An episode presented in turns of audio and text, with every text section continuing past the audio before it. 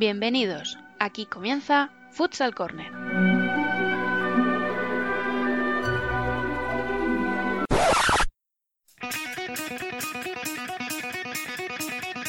Una manera diferente de entender el fútbol sala.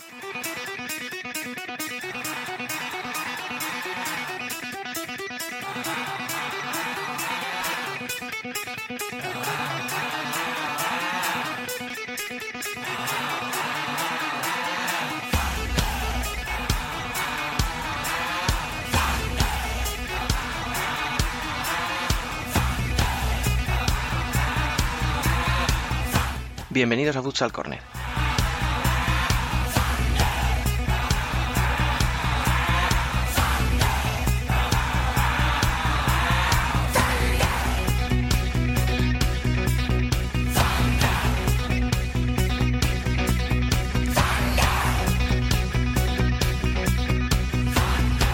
Hoy comenzamos una nueva andadura, llenos de ilusión y, por qué no decirlo, con más ideas que experiencia. Así que por adelantado os pedimos disculpas si nos equivocamos, que nos equivocaremos. Pero seguro que con vuestras sugerencias mejoraremos y conseguiremos que este sea un podcast de referencia, igual que habéis conseguido situar nuestra web entre las mejor consideradas.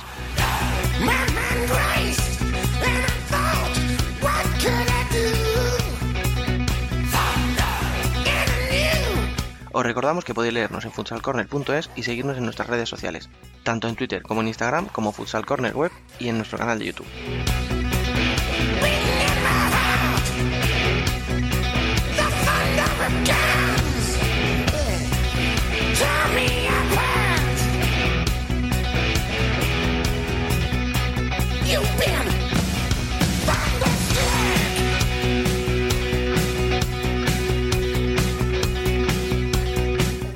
Hablaremos de los dos torneos internacionales más importantes que han sucedido este verano, la Intercontinental y la Masters Cup.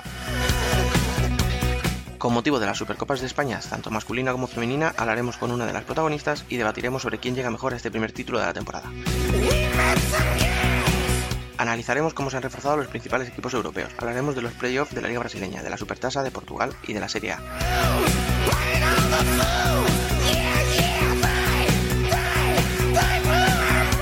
Analizaremos el quinteto histórico que han escogido los aficionados por el 30 aniversario de la LNFS.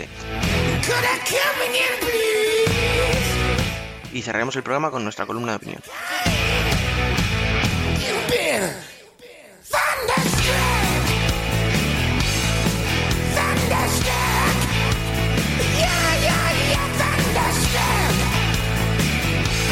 Sin más, arrancamos. De nuevo, bienvenidos. Bienvenidos al podcast de Futsal Corner, una manera diferente de entender el fútbol.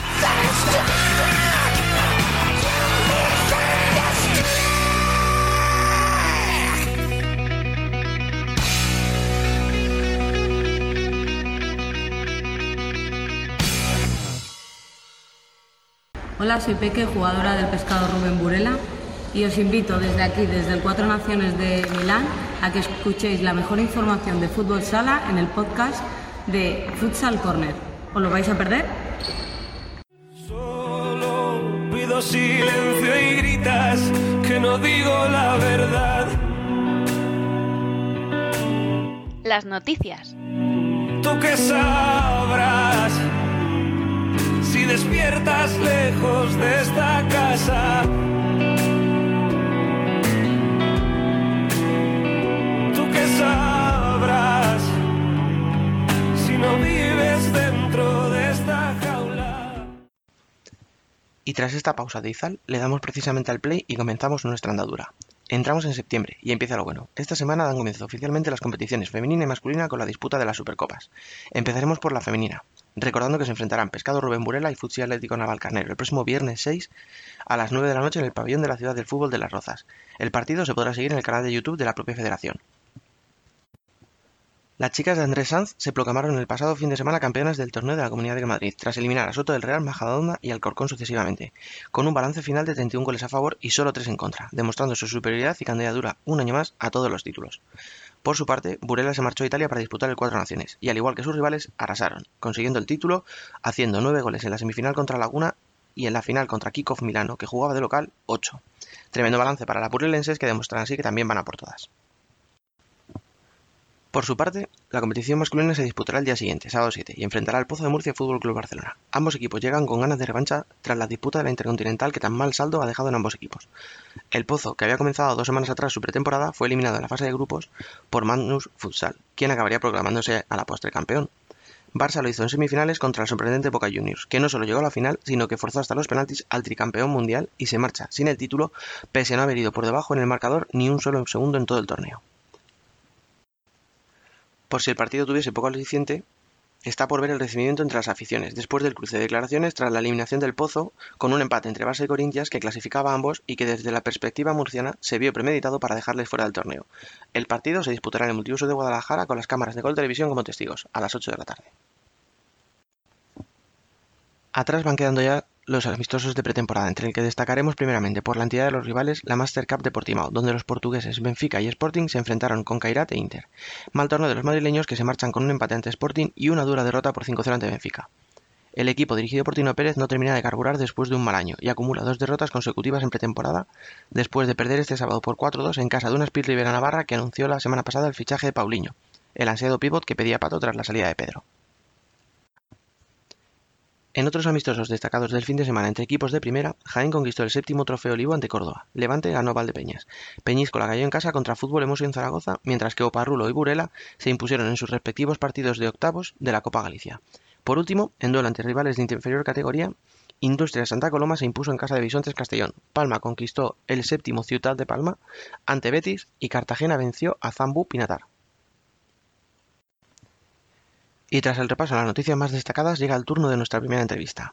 Nuestra protagonista de hoy lleva el 7, tiene 32 años y se formó en Soto del Real, Majadahonda y La Rioja. Luego salió a Italia, donde jugó en Sinaí y Cagliari. Está a punto de comenzar su segunda temporada, la séptima si contamos la primera etapa, en Burela, donde ha jugado 169 partidos y ha anotado 168 goles. Ella ha sido la responsable de la selección musical de este primer programa, llevándonos sus seis canciones favoritas. Así, con este The Scientist de Coldplay, damos paso a Patricia González Mota, Peque. Tell me your secrets and ask me your questions. Now let's go back to the start. Hoy nos tomamos un café con Peque. Circles, tales, heads on a science apart.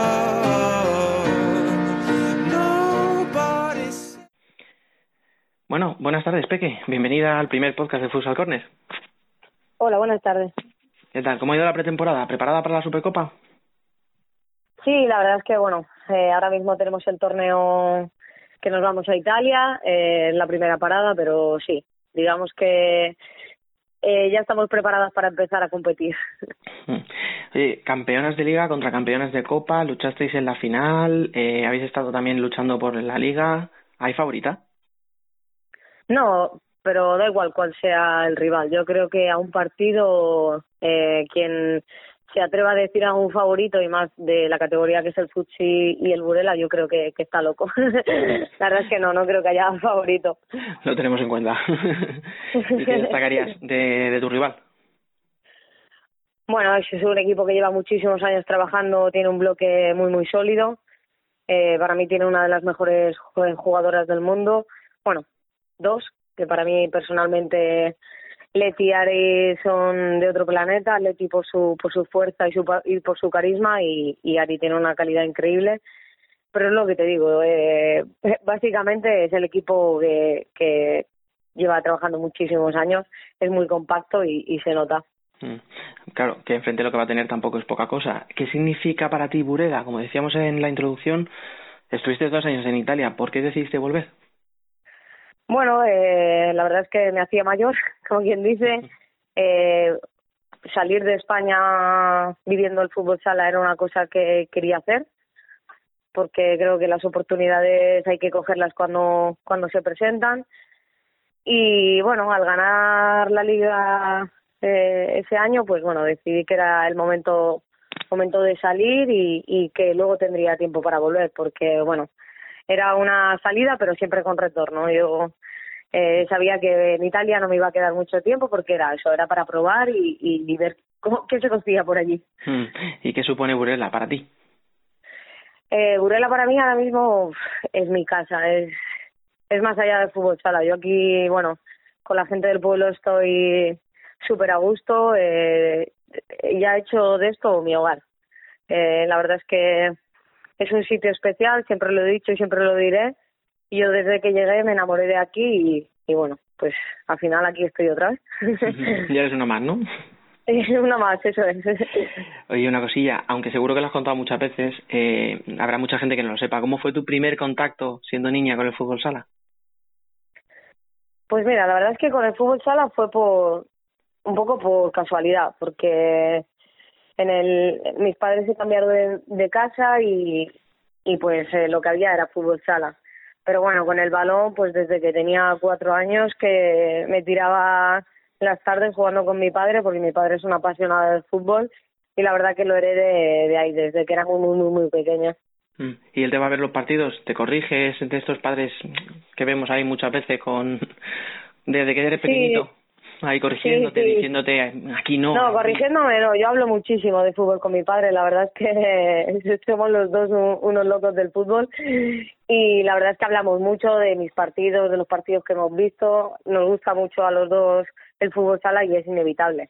Y bueno, mi padre la verdad es que sí, siempre ha sido muy crítico conmigo, pero crítico constructivo, no siempre me ha dejado que divertirme, que al final es lo importante, sobre todo cuando eres niño, y, y apoyándome en cada decisión que he tomado, que, que es lo más importante que un padre tiene que hacer. Eh, no vamos a ser Cristiano Ronaldo con siete años. no, que algunos sí se creen, por eso. sí, por eso, por eso te digo que la verdad que tenía un padre muy crítico, pero siempre desde la parte buena que, hmm. que esto es para divertirse y sobre todo cuando eres pequeño. O sea, que ves mucho fútbol sala todos los fines de semana. ¿Cuántos partidos puedes llegar a ver? Bueno, el que ponen de los chicos lo suelo ver. Si puedo ver alguna alguno de la liga italiana masculino y femenino, así que la verdad es que estoy un poco rodeada de fútbol sala. eso es bueno, eso es bueno. Oye, sí. ya para, para ir terminando, ¿qué mensaje le dejarías a tu afición? Pues sé que es difícil porque la verdad es que, bueno, un viernes a las nueve de la noche en Madrid, eh, la verdad es que no nos favorece nada. No sabemos por qué esa ubicación, pero bueno. Pero por favor que nos acompañen de una forma u otra por streaming y que vean otro otro gran partido como, como el que fue la final de la Copa. Que nosotras estaremos 100% ahí para, para remitirles lo que ellos nos dan a nosotros. A ver, desde luego tú lo has dicho, como, como la final de la Copa, que fue un partidazo, que se decidió por los penaltis. Desde luego emoción nos falta. ¿Qué crees que entonces que le puede faltar al fútbol sala femenino? Aunque es un tema que ya se habla mucho, pero ¿hay algo que se pueda hacer para seguir ayudando a que crezca? Eh, sí, bueno, yo creo que ya se ha demostrado que lo único que falta es el apoyo de, de los medios, porque la gente le gusta, la gente llena pabellones, eh, la excusa de que no he seguido ya no vale. Eh, y eso, que los medios apuesten por nosotras, porque al final, si no nos ayudan a que esto se vea, pues, pues sí que es un problema. Mm. Todavía no logro entender por qué cada fin de semana se retransmite uno o dos partidos de la liga masculina y de la femenina ninguno. Creo que tienen que empezar a, apoyar en ese sentido porque la gente le gusta el fútbol sala femenino. Mm, efectivamente. Si no, que viesen la Copa cuánto cuánta gente la vio ya sea en el pabellón que estaba llenísimo o, o, por streaming. Pues nada más, muchísimas gracias por, por participar en este primer podcast. Eh, mucha suerte para la temporada y sobre todo para la Supercopa. Muchísimas gracias a vosotros. A ti.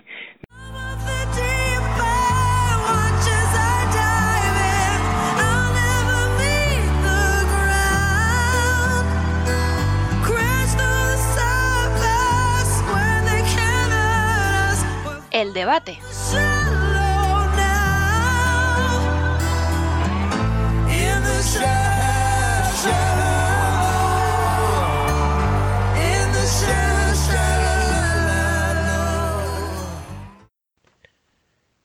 Y con este salud de Lady Gaga damos paso al debate de hoy. Para el primer programa quisimos contar con dos auténticos expertos, por eso nos acompañan Antonio Pulido, uno de los periodistas de más prestigio de este país, y Marcos Angulo, entrenador actualmente del Club Solo Fútbol Sala, pero con amplia experiencia en Primera División y fuera de España en clubes de Champions. En Twitter les podéis seguir como Nino Zurich y Angulo Futsal, aunque seguro que todos le conocéis.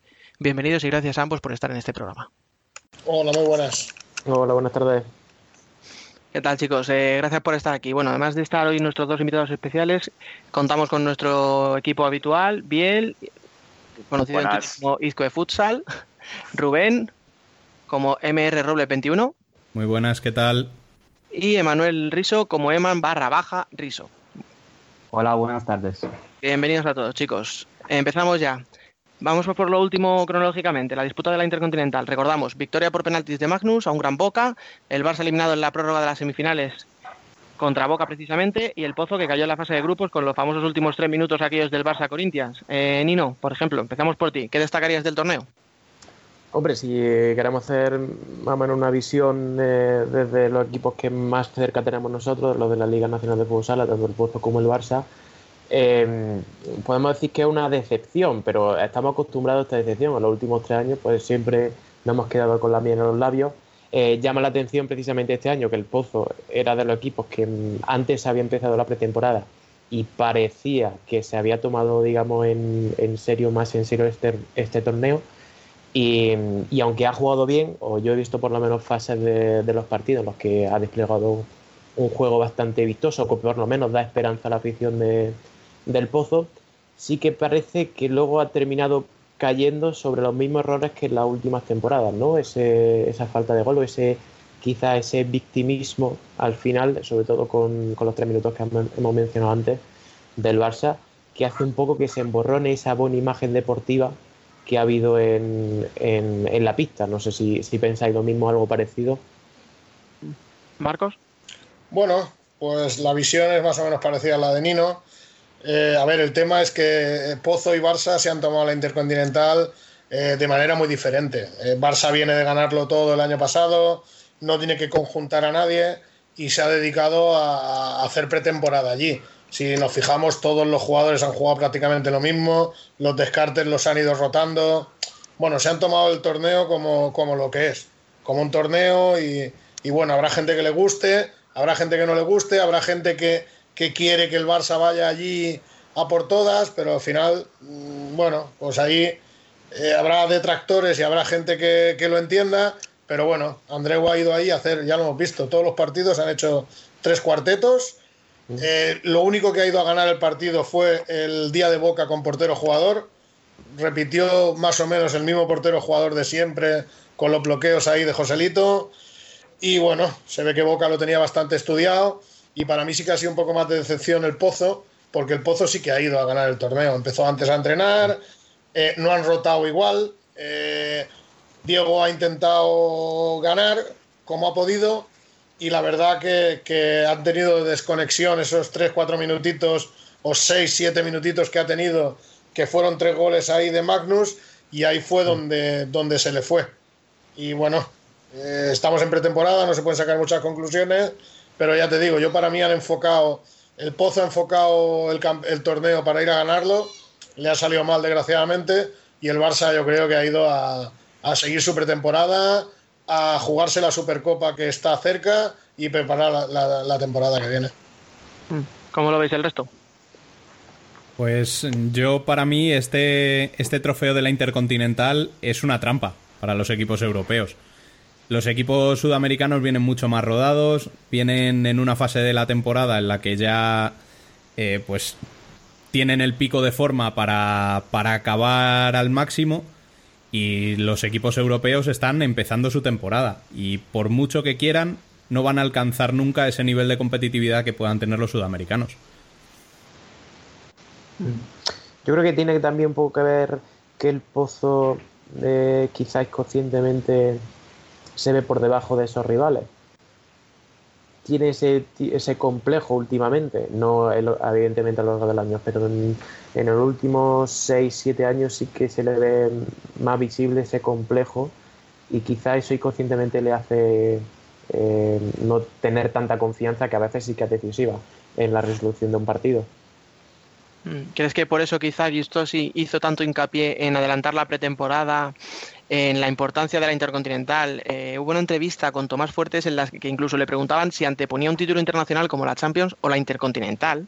O sea, la metían ahí en el grupo S antes que la Liga o la Copa, siendo como es un torneo amistoso, por mucho aval que tenga. Yo no sé si lo ha hecho por eso o no, pero lo que sé es que no le ha funcionado. Y eso al final lo que, lo que queda, ¿no? El, el resultado, aunque las sensaciones que hemos hablado antes, que ha jugado bastante bien y que hay esperanza, pero si tú vas por todas y luego te quedas, eh, ni siquiera llegas a semifinales, pero mantienes ese discurso de no, no, estamos jugando bien, no pasa nada, tal, eh, creo que al final va perdiendo crédito poco a poco. Esto no quiere mm. decir que no creamos o no crea yo en, en sino que quizás ya no vale con ese discurso de seguimos en esta mejoría, no esperaba ganar, etcétera. Emen, Biel, que no se me ha escuchado todavía. Yo estoy de acuerdo en que el Pozo se lo ha tomado de una manera distinta al Barça, pero sí que creo que igual se lleva cosas o mejores sensaciones que el Barça de esta intercontinental. Porque si no llega a ser por el empate el Barça, mm, no sabemos qué hubiera pasado, pero mejor imagen que el Barça yo sí creo que ha dado. Bueno, yo, yo también creo que el Pozo sí que le, interesaba, le interesaba, digamos, más este torneo, pero creo que las dos eh, llegarán, a la Supercopa con, digamos, sin, eh, ganas de, revancha. O sea, las dos no, que, no quieren que sea esta la imagen eh, que han dejado durante esta pretemporada. O sea, yo quiero que los, los dos quieren quieren eh, eh, dar una mejor imagen de, sí mismo. No sé si me explico. Sí, sí, perfectamente. Pero el que, tiene más que, el que tiene más que perder, que es como, como ha dicho antes Marco, el Pozo, que es el que no ha ganado título. Sí, lo que pasa. Lo que pasa, perdonad que, que, interrumpa, es que, es que al final no es lo mismo jugar contra equipos brasileños o portugueses, como ha pasado en la Master Cup, que jugar contra un equipo de la Liga Nacional. Los equipos de la Liga Nacional, eh, bueno, son partidos más con mucho más ritmo.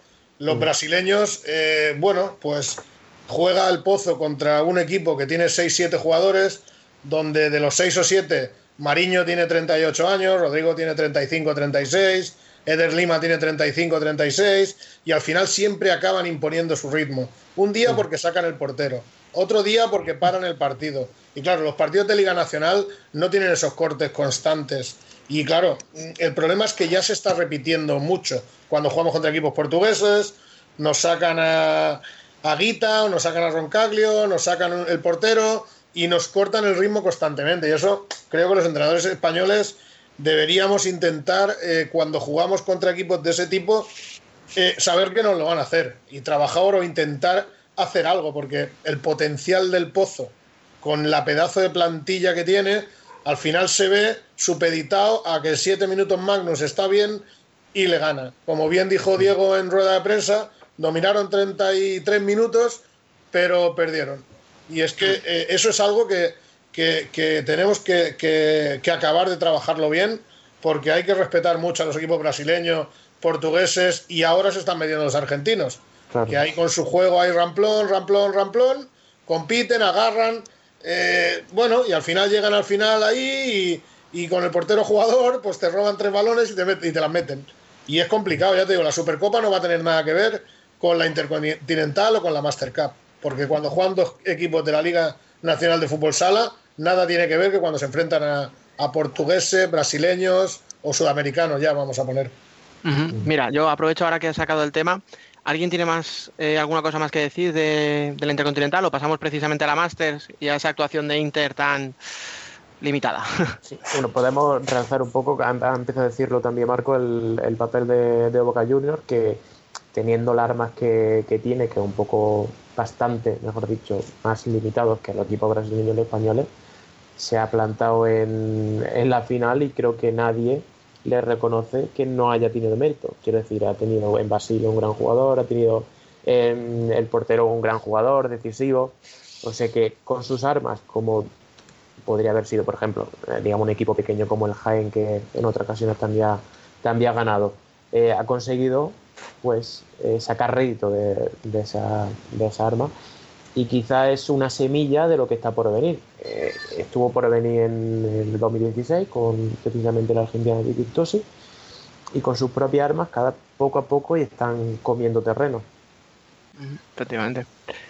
Bueno, pasamos entonces, como decía, a la, a la Masters. Eh, ¿Cómo visteis el torneo? ¿Muy superior a los portugueses o muy inferior Inter? Marcos, por ejemplo, tú que has hablado ya de los portugueses. Bueno, eh, es otro formato extraño, eh, que, que, para quedar campeón no juegan todos contra todos, y otro formato extraño, pero al final, bueno, el día del Sporting, eh, Inter, bueno, compitió bien, pero bueno, Sporting no olvidemos que es un, equipazo. La sorpresa es el día del Benfica, pero claro, el día del Sporting te hacen un gol con, con adelantando ellos a Guita, el primer gol, adelantan a Guita, mm, Inter no sabe si ir a presionar, si no ir a presionar, el balón llega abajo y creo que fue Leo Yaragua sí. que, que, que, marca desde, desde el córner. Y en el día del Benfica igual, 0-0 hasta el minuto 18-19 eh, y me parece que fue el segundo o tercer gol, igual Roncalio sale y me parece que fue Robinho que metió de cabeza al segundo palo. Es que, como te digo, es una pena que teniendo el potencial que tenemos, eh, no hagamos algo para, para intentar contrarrestar este tipo de juego, que tampoco es tan complicado. Cuando el portero va a salir, eh, le aprietas un poquitín, lo obligas a soltar el balón antes de que pase media pista y ya no puede volver a jugar el balón. Ahora, si cuando el portero hace el amago de subir, te vas atrás a defender el portero jugador, pues sí, muchas veces no te hacen, no te hacen peligro, pero te cortan el ritmo de partido y eso te, te hace llevar al partido a donde ellos quieren, no a donde queremos, deberíamos querer nosotros, que creo que con potencial de jugadores deberíamos controlar el partido. Pero ya te digo, esa es mi humilde opinión. Sí, Rubén, tú que, tú que sigues mucho a Inter, eh, ¿qué diferencias vistes entre el Inter de Velasco y el de, y el de Tino? O sea, lo que estaba contando Marcos, ¿tú crees que eso es simplemente una falta de entrenamiento y que con el tiempo lo va a mejorar? ¿O, o crees que hay un problema ahí que, que, va más a largo plazo?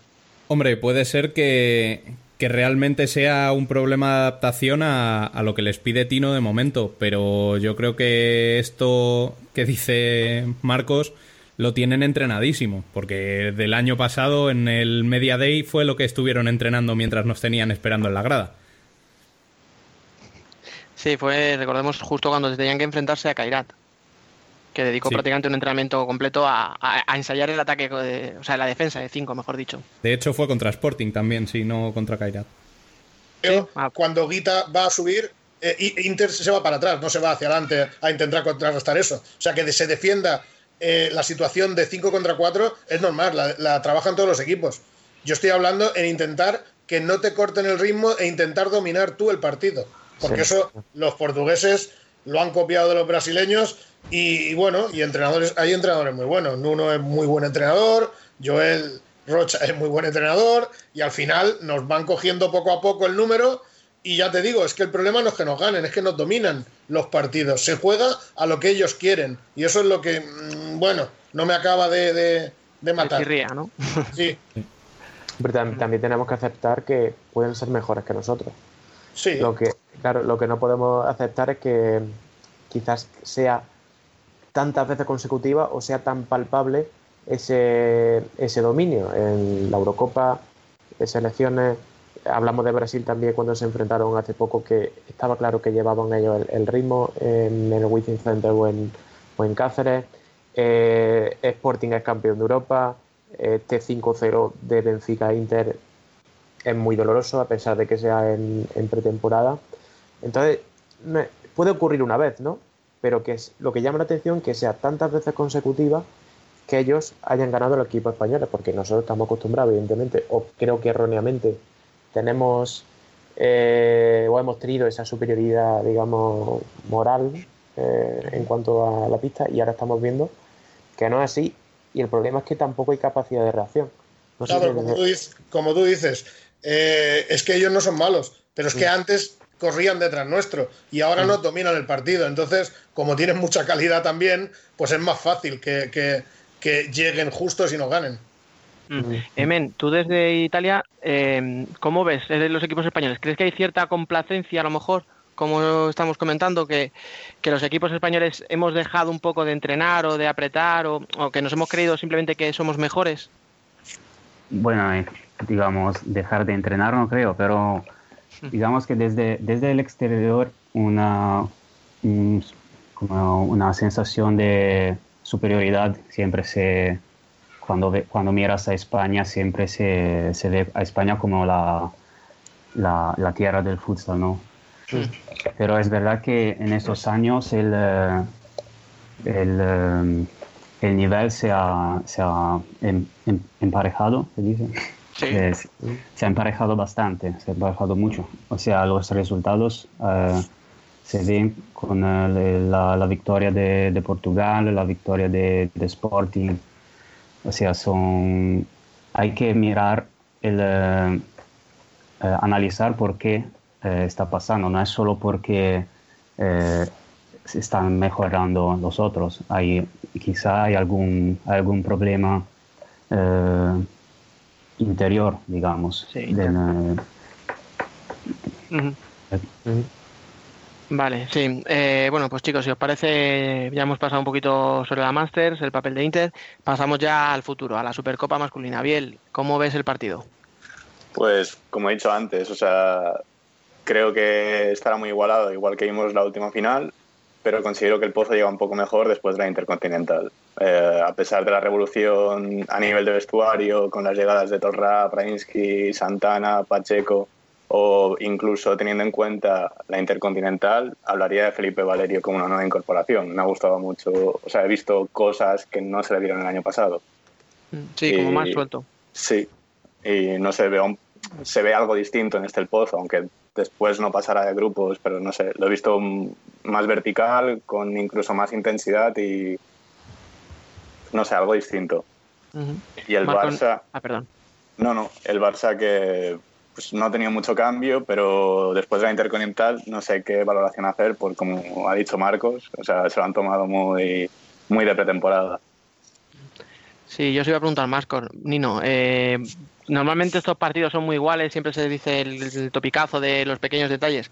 ¿Cuál, cre ¿Cuál, creéis que puede ser ese pequeño detalle que decida la final? Yo confío mucho, muchísimo esta temporada, no solo en este partido, sino en esta temporada en Paul Pacheco, porque creo que es dentro de todo lo que siempre nos quejamos, que el juego es eh, demasiado, eh, digamos, mecánico. Eh, el papel que tiene que afrontar Paul Pacheco es parecido al que afrontó en las épocas pasadas Pito, es decir, esa chispa que digas que te puede romper un partido. Eh, creo que eh, conforme están las dos plantillas y hemos dicho que hay frescura en el post y demás, creo que Paul Pacheco sí que puede ser una pieza más importante que otros fichajes que haya hecho el Pozo. Y en cuanto al Barça, eh, no he visto esa chispa, no he visto que haya aportado tanto su único fichaje, por ejemplo, Daniel, no he visto que por ahora haya aportado tanto como puede aportar Paul Pacheco. Quiero decir, no la chispa eh, determinante que cambia un equipo, creo que Paul Pacheco tiene esa, esa magia. Ya al margen de, digamos, el juego sobre Ferrao o, el típico juego de, del pozo que quiere inculcar Justosi, eh, creo que el factor diferencial puede ser ese descaro que esperemos sea ya más habitual en esta temporada. Marcos. Bueno, el partido va a ser muy igualado, eso está muy claro, pero vuelvo a repetir que los dos equipos eh, se han tomado la pretemporada cada uno como debe, además. Yo creo que los dos han hecho bien. El Barça tiene muy poco que cambiar, el año pasado lo ganó todo, ha hecho un grandísimo fichaje con Daniel Siraisi, porque bueno, no va a aportar lo que Paul Pacheco, pero al final Daniel Siraisi te, te da eh, te da muchísimo en el campo. Es un jugador que juega muy bien entre líneas, domina las dos piernas, eh, domina el juego, es un jugador regular. Paul es un poco más montaña sí, rusa, te puede jugar muy bien, pero hay partidos que no te puede jugar bien. No ha jugado nunca en un grande. Daniel viene de jugar muchos años en un grande. Y como digo, es que el Barça no necesitaba hacer muchos cambios.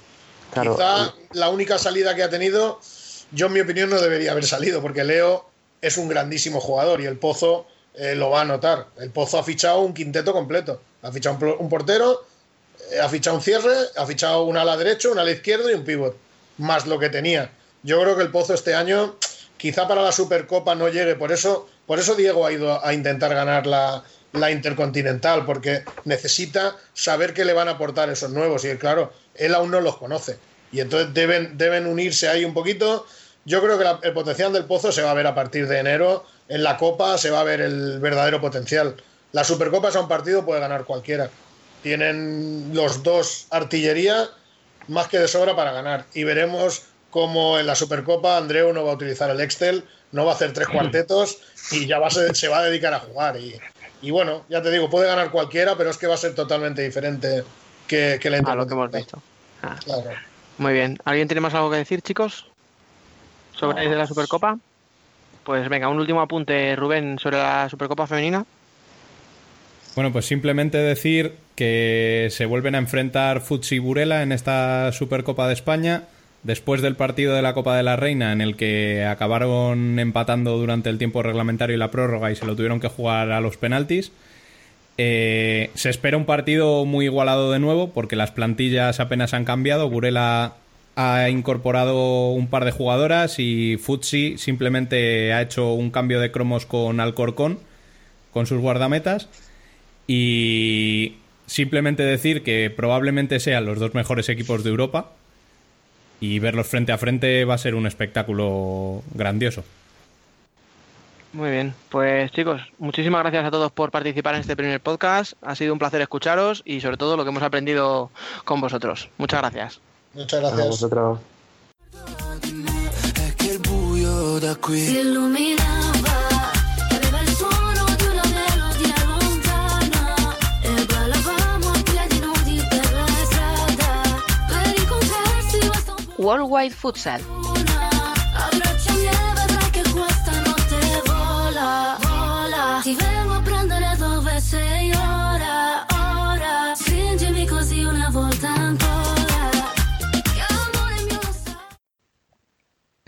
Comenzamos nuestro fútbol sala más internacional y nada mejor que hacerlo con este Una Volta Ancora de Fred de Palma.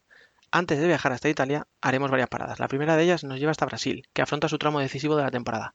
Para analizarlo contamos con David Candelas, Candelas JR en Twitter. Buenas tardes, David. Hola, ¿qué tal chicos? ¿Cómo estáis? Estamos a una única jornada de que acabe la liga regular. Eh, ya los playoffs van a empezar en dos, tres semanas. Como sabéis, se clasifican 16 de 19 equipos. Antes de esta última jornada ya sabemos que dos equipos se van a quedar fuera. Uno es el Blumenau y otro es el Sao José. Son dos equipos muy humildes que la verdad no sorprende que se hayan quedado fuera. La última plaza eh, por disputar para entrar en el playoff se la están jugando Intel y Minas. Minas es un equipo muy joven, eh, tiene una media edad de 21 años en su plantel. Sus cuatro porteros tienen de 18 a 21 años. En muchos partidos ha estado jugando François, que acaba de cumplir la mayoría de edad. Y la verdad es que tiene muchísimo mérito que estén compitiendo. Respecto a los favoritos, hay hasta cinco equipos luchando por el liderato. Todos ellos están en tres puntos. Está Cascabel, que ahora mismo es líder, y ha disputado sus 18 partidos, con lo cual no tendría que jugar ninguno más. Y por detrás están pues, los sospechosos habituales, como son Carlos Barbosa, Magnus, Corinthians, y un invitado especial, como es el Campo Mourao, que ha debutado esta temporada en Liga Nacional de Futsal. Ha hecho un, un gran año, la verdad. Y si gana sus dos partidos, porque tiene un partido aplazado contra el Tubarao, podría incluso acabar primero de la competición. Cruzamos entonces el charco otra vez, nos vemos muy cerquita de aquí. La semana pasada se disputó la Supertasa en Portugal, donde Sporting arrolló Benfica con un 6-2 en el que destacó, entre otros, el flamante fichaje de Tainán. ¿Cómo viste el partido? Bueno, vi el partido muy favorable para Sporting. Al final fue un encuentro muy, muy influenciado por una decisión técnica de Joel Rocha, entrenador del Benfica. Inexplicablemente dejó fuera de la convocatoria a Roncaglio. Eh, ya sabemos que el juego de pies de Roncaglio es fundamental para que Benfica pueda igualar ese potencial que tiene Sporting en una plantilla muy superior. Roncaglio se quedó fuera, decisiones extrañas, en teoría eh, se quedó fuera del partido para liberar una plaza extracomunitaria en favor de un jugador de campo, en este caso Chaguiña. También quiso darle la oportunidad a Andrés Sousa, portero fichado del Sporting este verano, le conoceréis de últimas Final Four en la UEFA Champions League. No es un portero nada fiable, la verdad es que fue un agujero en portería importante, tuvo una responsabilidad directa tanto en el segundo como en el quinto gol y ha sido una decisión que ha dolido muchísimo a los aficionados encarnados porque realmente nadie se explica que no jugase cambio. Al final el resultado lo habéis visto, 6-2, Sporting llegó hasta 5-0 y es que no hubo rival. Al fin y al cabo, partido muy fácil, novena Supercopa para Sporting que supera a Benfica, estaban empatados a ocho títulos y primer título regalado para los Leones. Seguimos viajando, nos vamos más al este, concretamente hasta Rusia. Rusia. Rusia empieza la semana que viene, la liga regular, es una competición un poquito extraña, solo hay nueve equipos. El Blick el año pasado desapareció alrededor de marzo. Siberiano este año no ha podido salir en la máxima categoría. Al final solo hay un equipo nuevo eh, en la región de Grozny, que es un poquito incógnita. Los favoritos van a ser los que conocemos todos los aficionados de a pie. Al final va a ser el Gazprom de Juan Emilio, que no ha fichado demasiado, solo a Sakirov y Sisterov. Eh, es un poquito difícil de entender lo que ha hecho Gazprom este verano. Eh, hubo muchísima controversia cuando cayeron en cuartos de final de los pasados playoffs. Se decía que Juan Emilio iba a volver al NFS, que Chiscala iba a ir al Benfica, Alec Verov ha perdido el banquillo también debido a esos malos resultados. Tampoco ha habido tanta revolución. Ha disputado un torneo de pretemporada, no ha sido capaz de ganarlo, como era el torneo de los Urales, que al final lo terminó ganando el Visinara, y al final es una competición muy abierta, nunca sabes lo que te puede deparar. El año pasado, pues el Dinamo Samara llegó a semifinales, nueva generación también. Si hay un favorito claro para el año que viene es el Tiumen de Bruno Taffi, que bien seguro que conoce bien la operación, es el pago de cláusula. Es un proyecto muy ambicioso, primera vez que va a participar en UEFA Champions League. Ha fichado a tres brasileños, Bruno Taffi, Leo Guyel, también William. De momento ha jugado un torneo de pretemporada, el torneo de Tiumen, quedó tercero. Hay algunas dudas sobre cómo van a encajar esas piezas brasileñas, porque el año pasado ganó el título prácticamente sin extranjeros, solo tenían dos serbios y un bielorruso. Y al final, difícil saber qué es lo que va a pasar en Rusia. También está el Partido Comunista de Lin, que ha renovado a Rómulo. En definitiva, una competición muy abierta y que seguro con la que nos vamos a divertir. Mm, y que habrá que seguir muy de cerca. Emen, eh, cuéntanos las novedades que llegan desde Italia con Pésaro. Bueno, Pésaro este año, como que, que ganó la serie el año pasado, este año es serio candidato para, para repetirse. Y porque el, el Agua Sapone sigue siendo un, equipo muy bueno, pero se fueron muchos de los principales jugadores. Y este año el principal rival tiene que ser el Real Rieti de, Duda y de Marinovic, sin duda. Broma aparte. Eh, y a pesar de que va a representar Italia en, las, eh, en la Champions League, ha confirmado casi todos los jugadores del año pasado, a excepción de Caputo y Mancuso, que es el, nuevo pivote de, de Xota. Y destaca el fichaje de Julio de Oliveira, que era el pivote del año eh, de Acque Sapone hasta el año pasado, y es una pieza importante también de la selección italiana. Y se añade a una sección ofensiva con, con el Cobra Borruto y, y Marcelinho, que es un naturalizado que, que yo indicaría como el jugador a seguir de Pesaro este año, porque aunque tiene ya 30 eh, años, se hizo notar eh, en Serie A desde hace poco y ha debutado con la selección italiana en, eh, en, abril contra Bosnia y Argentina. Para dar el salto y intentar ganar esa Champions, el presidente de Pesaro quería regalar un jugador de top para Fulvio Colini porque de Oliveira para mí es más un, como un sustituto de Mancuso y no, no va a ser el, el pivot titular. Y ellos querían fichar a Matirosa de Palma, pero como, como sabemos al final, según lo que declara el presidente, el, el pivot argentino cambió de idea en el último momento y cerró un acuerdo con el, con el Barça. Sí, le hizo una buena jugada.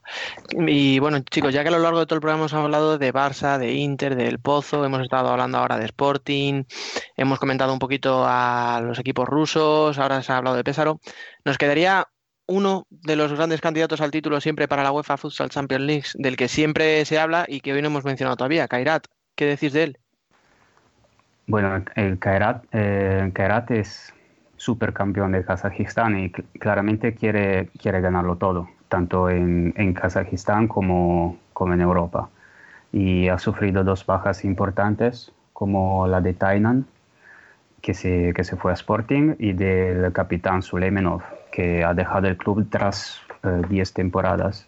Ahora el, el, nuevo capitán ahora es eh, eh, Leo Guita. Suleimenov se fue a Zetisu, que, es, el, tercer, el, equipo que llegó tercero en la liga el año pasado y para buscar más minutos e intentar eh, participar en el Mundial el año que viene y cuando ya tendrá 39 años. En, en, lugar de los dos que se fueron, llegaron Luisinho, que el año pasado estaba en Nagoya y tuvo una muy buena temporada en, en Japón, y el joven Gabriel del eh, Joasaba, si pronuncio bien, que es un joven muy, eh, muy prometedor y he leído en el anuncio de, de, su fichaje que, que lo ven con muy, con mucha calidad y que también puede jugar como ala, digamos. Vale, David, ¿quieres añadirnos algo tú de Kairat? Kairat, bueno, yo, al margen de lo que ha comentado Emen, eh, creo que es un equipo bastante peor en cuanto a plantilla el año pasado. Yo incluso diría que no le veo favorito para ganar la Champions League y que si quiere adquirir esa condición debería reforzarse bastante en invierno. Además, este año no van a tener ese comodín de ser anfitriones, ¿no? Sería un, un escándalo que la Final Four volviera a ser en Kairat. Así que a mí me plantean muchas dudas, chicos, no sé a vosotros. Yo estoy un poquito contigo. Creo que de todos los movimientos que ha venido haciendo en los últimos años, este ha sido el año un poquito menos comprensible. No sé si por cuestión económica, no sé si quizá haya, haya otras cuestiones o simplemente que ya no resulta un destino tan atractivo como en temporadas anteriores. Sí, los, digamos que esos dos fichajes eh, no parecen cubrir el, el, vacío que han dejado los dos que se han ido, pero sobre todo el, el, eh, Gabriel, que es muy joven, no creo que, va, que pueda hacer lo que ha hecho Tainan, pero Luisinho parece un fichaje interesante, ya veremos que, cómo se comportará. Le seguiremos, le seguiremos. Bueno, y para despedir este primer programa no podemos dejar de lado un aspecto muy importante, que es aunque la main round, la ronda principal, no comienza hasta el 8 de octubre, en el que entrarán los grandes equipos, acaba de terminar la primera ronda de lo que es la UEFA Champions League Futsal de la temporada 19-20. ¿Qué destacáis de la ronda preliminar? Con la ronda preliminar se definieron sobre todo los grupos de la, de la ronda principal, que bueno, para los, digamos, grandes tendrá que ser una formalidad porque tiene ese absurdo formato de eh, donde pasan tres equipos de cuatro en cada grupo, el llamado PAF A. Y mientras que será un poquito más eh, difícil para Pesaro, que jugará en el, eh, en el PAF B, o sea, donde solo podrá pasar el, el, primer, el primer clasificado del grupo. Va a ser un bastante, creo que va a ser bastante fácil para, para todos los equipos que comentamos superar la fase. Bueno, ya iremos viendo poco a poco. Queda mucha temporada, ni siquiera hemos empezado en la mayoría de los países. Así que creo que de momento, chicos, esto ha sido suficiente para hacernos una idea de lo que, de lo que nos viene fuera de España, que hay mucho fútbol sala y muy bueno. Muchas gracias a ambos. Gracias. Gracias a vosotros. Ella baila sola, nadie la controla. Manuel. Cuando se mueve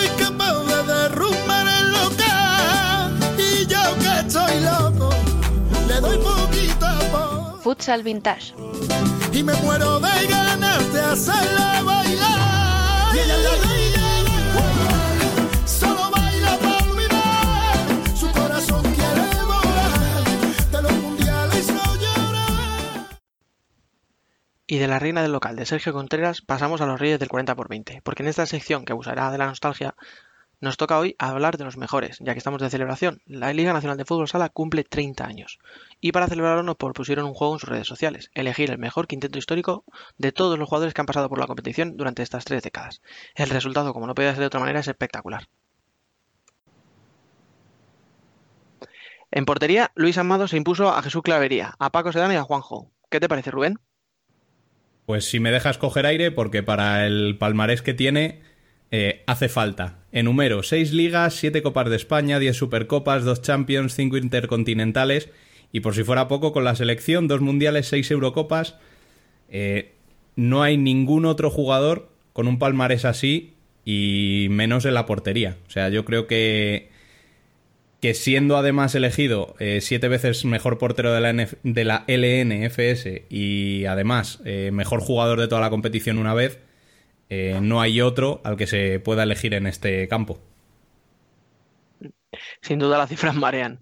En el puesto de cierre el premio recayó sobre Quique Bonet por delante de Ortiz, Schumacher o Julio. Bien, ¿estás de acuerdo? Estoy de acuerdo, pero es curioso que justo lo contrario que lo que decía ahora Rubén. A pesar de ser el jugador con más partidos disputados con la camiseta charcutera y con la selección, tiene un palmarés colectivo más reducido que el de los otros nominados. Eh, ha sido tres veces mejor jugador de la Liga Nacional de Fútbol Sala y siete veces elegido mejor cierre de la liga. Eh, registros nunca logrados por ningún otro jugador. Pero además ese algo especial que tenía Quique, pues lo ha hecho distinto al resto. Eh, no solo la calidad y la capacidad de entender el juego, sino la figura de ese carisma y esa forma de vivir nuestro deporte es lo que le hace aún más especial. Pasamos a las alas. Por la derecha ganó el mito Javier Rodríguez, por delante de Vicentín, Lozano, Alemao o Daniel. Por la izquierda se impuso Ricardiño, a Miguelín, Vinicius o Gabriel. Empezamos por la derecha, Emen. Bueno, el mito no, no se queda atrás eh, con respecto a los otros jugado- jugadores. Eh, fue el mejor eh, jugador, de la liga en 2001 y de la Eurocopa de 2010. Eh, además ganó cuatro ligas, Copas de España, Copas de Rey, Supercopa, Champions. O sea que ha ganado todo. Con España también las Eurocopas y los Mundiales. Pero lo que se recuerda de, de Javier Rodríguez es, eh, es el carácter la personalidad para enfrentarse a todo y para tomar el mando en los momentos difíciles y, y siempre también ha, ha goleado con, con todos los equipos. Los dos punterazos desde los 10 metros eh, que dieron a España el primer mundial son eh, historia del, del futsal. Y de Ricardiño que vamos a contar, ¿verdad, Rubén? Pues sí, la verdad es que Ricardiño siempre fue un espectáculo, incluso cuando jugaba en Japón y en Rusia. Lo que pasa es que siempre se le, se le atribuía que era más efectista que efectivo, ¿no? Eh, siempre se decía aquello de hay que verle jugar en España contra los mejores y ya veremos a ver, ¿no? Eh, cuando llegó a Inter eh, lo sacó de, de la depresión que tenía de años anteriores y después de cinco años ganando cinco ligas, pues poco más se puede decir, ¿no? La verdad es que, eh, hablando como diría Julio García Mera, eh, Omágico trajo a Inter el efecto Arielita. Eh, a su alrededor todos juegan mejor, brillan más y el mundo al final se lo ha reconocido siendo nombrado como mejor jugador del mundo en los últimos cinco años. Y por último, el puesto de pívot, que recayó en Pablo Roberto. Todos le conocemos, una leyenda que superó la votación a otros como Joan, Arenisio o a Ferrao. ¿Bien? Yo aquí igual eché de menos la nominación de Dani Salgado, pero de nuevo el ganador, creo que justo, y como con Quique es el jugador menos galardonado de todos los nominados. Pero no cabe duda de la calidad de Pablo Roberto, mm, uno de los mejores jugadores de la historia del fútbol sala y uno de los responsables de lo que es el fútbol sala hoy en día en España. Mm, Estamos hablando del único jugador que ha sido cinco veces máximo goleador de la liga y tiene el récord de, más goles en un solo partido, que cuando metió nueve goles en 1997 contra Sol Fuerza. Bueno, y para terminar, como no puede haber equipo sin entrenador, hemos pensado nosotros proponeros que seáis ahora vosotros, oyentes, quienes decidáis quién es el mejor entrenador de estos últimos 30 años. Para ello vamos a proponer cuatro, uno cada uno de nosotros, y tendréis que votar durante toda la semana en nuestra cuenta de Twitter por vuestro favorito. Empecemos contigo, Biel. ¿Por qué Jesús Candelas? Eh, pocos argumentos son necesarios. Si estamos hablando de alguien que tiene el placer de ser el entrenador más laureado de la historia del fútbol sala. Ha sido cuatro veces mejor entrenador de la liga, dos, dos veces eh, mejor entrenador del mundo y pues si eso no fuera poco, fue uno de los precursores en la preparación física y en la psicología deportiva de este deporte. Mm, empezó y ya demostró sus capacidades en Algón y Mejorada, y, pero fue su gran temporada en Caja Segovia lo que llamó la atención de José María García, que le encomendó la tarea de devolver a Boomerang Interview a la senda de la victoria. Y así fue. Mm, el club volvió a recuperar su hegemonía nacional y continental y pues el resto es historia, mm, escrita por la máquina verde. Rubén, y hablando de la máquina verde, eh, tú has elegido a Jesús Velasco, ¿por qué? Pues hombre, las cinco ligas consecutivas con Inter le avalan. Y es algo que no ha logrado nadie nunca en, la historia de la liga. Pero es que si eso fuera poco, le añadimos las dos UEFA Futsal Cup, las tres Copas de España, una Copa del Rey, elegido mejor entrenador del mundo cinco veces consecutivas. Y por si no fuera suficiente, pues eh, todo lo que hizo en Italia, que ya tiene unas cuantas ligas también allí, y la fantástica liga que hizo en el 2010-2011 con Caja Segovia, en la que llevaron al quinto partido al todopoderoso Barça de Marc Carmona. Emen, tú te has quedado con José Venancio López, ¿por qué? Eh, sí, porque eh, aunque la gente le recuerde más por su eh, etapa de seleccionador de España y su final algo polémico sobre sus métodos, él ha sido un pionero, uno de los mejores estrategas durante años. Su, su periodo en Caja Segovia fue el mejor de, un equipo que todo el mundo quiere y estab- estableció también eh, lo que fue el equipo que vimos en el eh, siglo XXI hasta los problemas económicos del pasado, del pasado junio. Eso es. Y por último yo, que me quedo con duda, que es obvio que no ha ganado tantos títulos como los que habéis citado. Quizás un poco el caso de Quique y de, y de Pablo Roberto que comentaba bien. Pero bueno, más allá del metal que haya podido tocar o de la más salida que tuvo, pocos pueden presumir. Durante 27 temporadas está en un mismo club y dejar una impronta tanto en su estilo como en su trabajo con la cantera. Se partió el pecho por los murcianos durante años, desechó ofertas económicamente superiores por seguir con ellos. Y eso a día de hoy me parece que es muy difícil de encontrar, aparte por supuesto de, como digo, el legado. Te dejamos estos cuatro candidatos en nuestro Twitter, ya tenéis la encuesta disponible. Jesús Candelas, Jesús Velasco, José Venancio López o Duda. Votad y la semana que viene diremos quién ha ganado. Hola, soy Guita, portero de Kairat. Escucha la mejor información del fútbol sala en la podcast Futsal Corner. Recuerdo que al llegar ni me miraste. Fui solo una más de cientos. Sin embargo, fueron tuyos los primeros La columna. Como no pude darme cuenta que hay ascensores prohibidos, que hay pecados compartidos, que tú estabas tan cerca. Aclaremos que aunque esta será una sección de opinión, hoy no lo va a ser. Hoy solo queremos agradecer a la gente la oportunidad que nos ha brindado, a aquellos profesionales que nos concedieron un minuto para formar parte de ese bonito vídeo con el que nos dimos a conocer hace unos días, a todos los que han colaborado de una u otra manera a que este primer programa lleno de nervios salga adelante y a todos vosotros por darnos la oportunidad. Esperamos haber estado a la altura en un momento en el que el fútbol sala navega en aguas revueltas, con confrontaciones continuas entre la liga y la federación. Pero no pensemos en eso, al menos hoy no, sino en este único momento de la temporada en el que realmente todos los aficionados al fútbol sala estamos ilusionados, pensando en lo que podrá conseguir nuestro equipo, porque el futsal, como toda la vida sin ilusión, no es nada. Tras muchos preparativos y no menos dudas, llegamos al final de nuestro primer programa. Arrancamos con mucha ilusión y nos marchamos con la misma, exhaustos pero satisfechos. En nombre de todo el equipo, gracias por escucharnos. Recordad que para estar al día de todo lo que sucede en el futsal podéis seguirnos en nuestra web futsalcorner.es y en Twitter e Instagram como futsalcornerweb.